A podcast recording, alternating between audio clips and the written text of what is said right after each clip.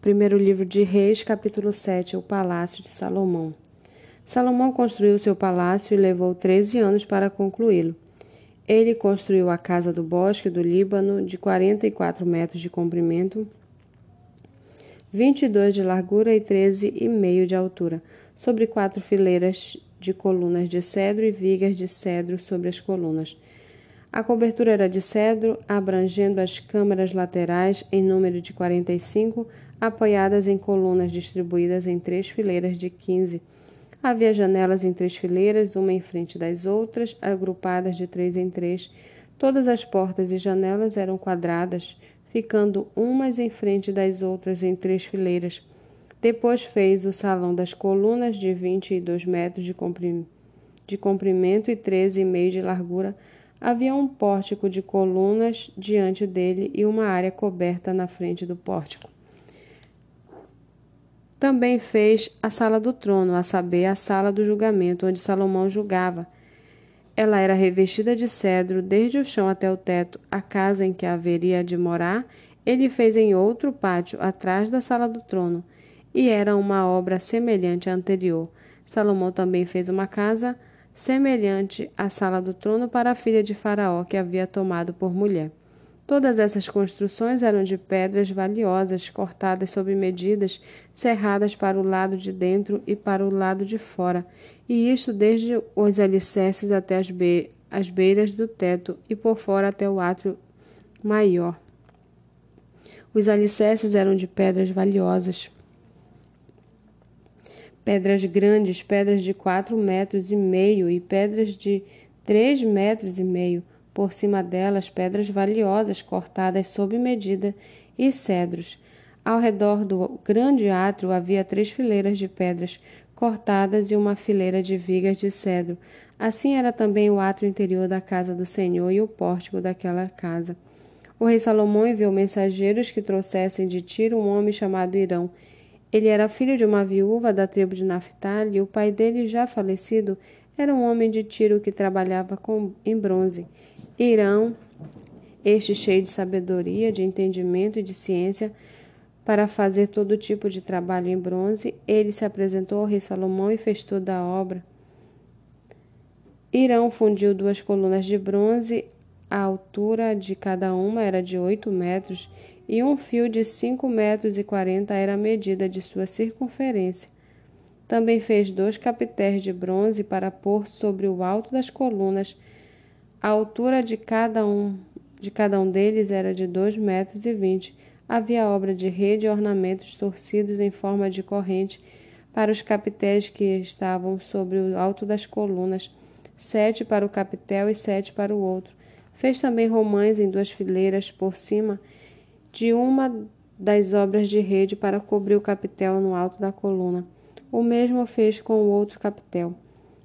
Os capitéis que estavam no alto das colunas tinham o formato de lírios, como na sala do trono, e tinham um metro e oitenta de altura. Perto do bojo, próximo à obra de rede, os capitéis que estavam no alto das duas colunas tinham duzentas romãs dispostas em fileiras ao redor, sobre um outro capitel.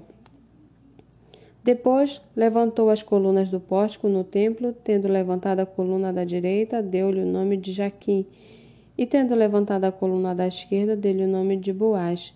No alto das colunas estavam a obra na forma de lírios, e assim foi terminado o trabalho das colunas. Irão fez também um mar de fundição, redondo de quatro metros e meio, de uma borda até a outra, e de dois metros e vinte de altura. De um fio de treze metros e meio era a medida da sua circunferência. Por baixo da sua borda, ao redor, havia ornamentos em forma de cabaças, dez a cada meio metro, estavam em duas fileiras fundidas quando se fundiu o mar de fundição. O mar de fundição se apoiava em doze touros de bronze.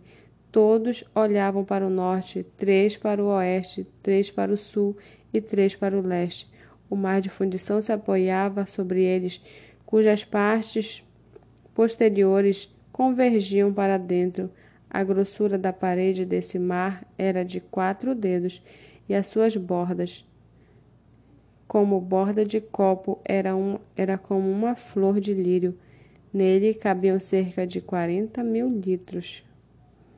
Irão fez também dez suportes de bronze para uma, para uma média. Irão fez também dez suportes de bronze. Cada um media um metro e oitenta de comprimento, um metro e oitenta de largura e um metro e trinta de altura. Os suportes eram do seguinte modo: tinham painéis que estavam entre molduras, nos quais havia leões, bois e querubins. Nas molduras de cima e de baixo dos leões e dos bois pediam grinaldas decorativas. Cada suporte tinha quatro rodas de bronze e eixos de bronze. Os seus quatro pés tinham apoiado debaixo da pia apoios fundidos, e ao lado de cada um havia grinaldas decorativas. A boca dos suportes estava dentro de uma guarnição que media 45 centímetros de altura. A boca era redonda como a obra de um pedestal e tinha 67 centímetros de diâmetro. Também nela havia entalhes e os seus painéis eram quadrados, não redondos. Quatro, as quatro rodas estavam debaixo dos painéis e os eixos das rodas formavam uma peça com suporte. Cada roda tinha 67 centímetros de altura. As rodas eram como as de, de um carro e seus eixos, aros, raios e cubos eram todos fundidos. Havia quatro apoios aos quatro cantos de cada suporte, que com estes formavam uma peça. No alto de cada suporte havia um cilindro de 22 centímetros de altura. Também no alto de cada suporte, os apoios e painéis formavam uma só peça com ele. Na superfície de, dos seus apoios e dos seus painéis, gravou querubins, leões e palmeiras, segundo o espaço que cada um com grinalda ao redor. O espaço de cada um com grinalda ao redor. Deste modo, fez os dez suportes, todos tinham a mesma fundição, o mesmo tamanho e o mesmo entalhe. Irão também fez dez pias de bronze, em cada uma cabiam cerca de 800 litros e cada uma tinha um metro e oitenta de diâmetro.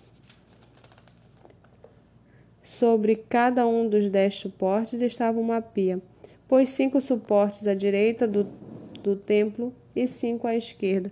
Porém, o mar ele pôs ao lado direito do templo, para o lado oeste. Depois Irão fez os caldeirões, as pás e as bacias. E assim ele terminou de fazer toda a obra para o rei Salomão, para a casa do Senhor.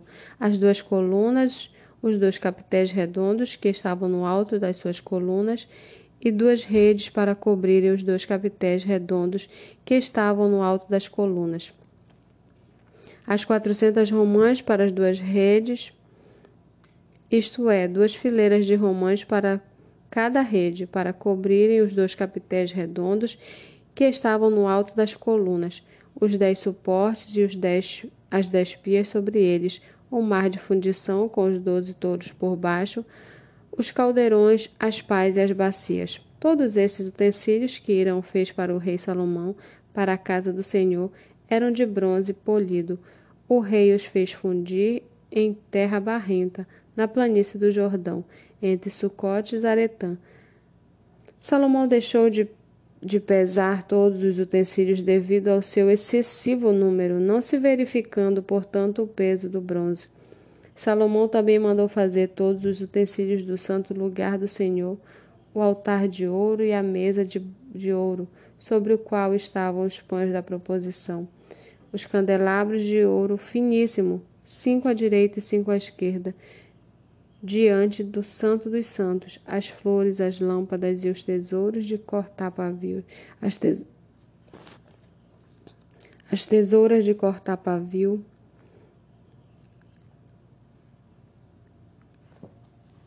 também de ouro. E as, também as taças, os apagadores, as bacias, os recipientes para incenso e os braseiros de ouro finíssimo, as dobradiças para as portas da casa interior, que é o Santo dos Santos, e as da, das portas do lugar santo do templo, também de ouro. Quando o rei Salomão terminou toda a obra que fez para a casa do Senhor, trouxe as coisas que Davi, seu pai, havia dedicado a prata, o ouro e os utensílios. Salomão pôs tudo isso entre os tesouros da casa do Senhor.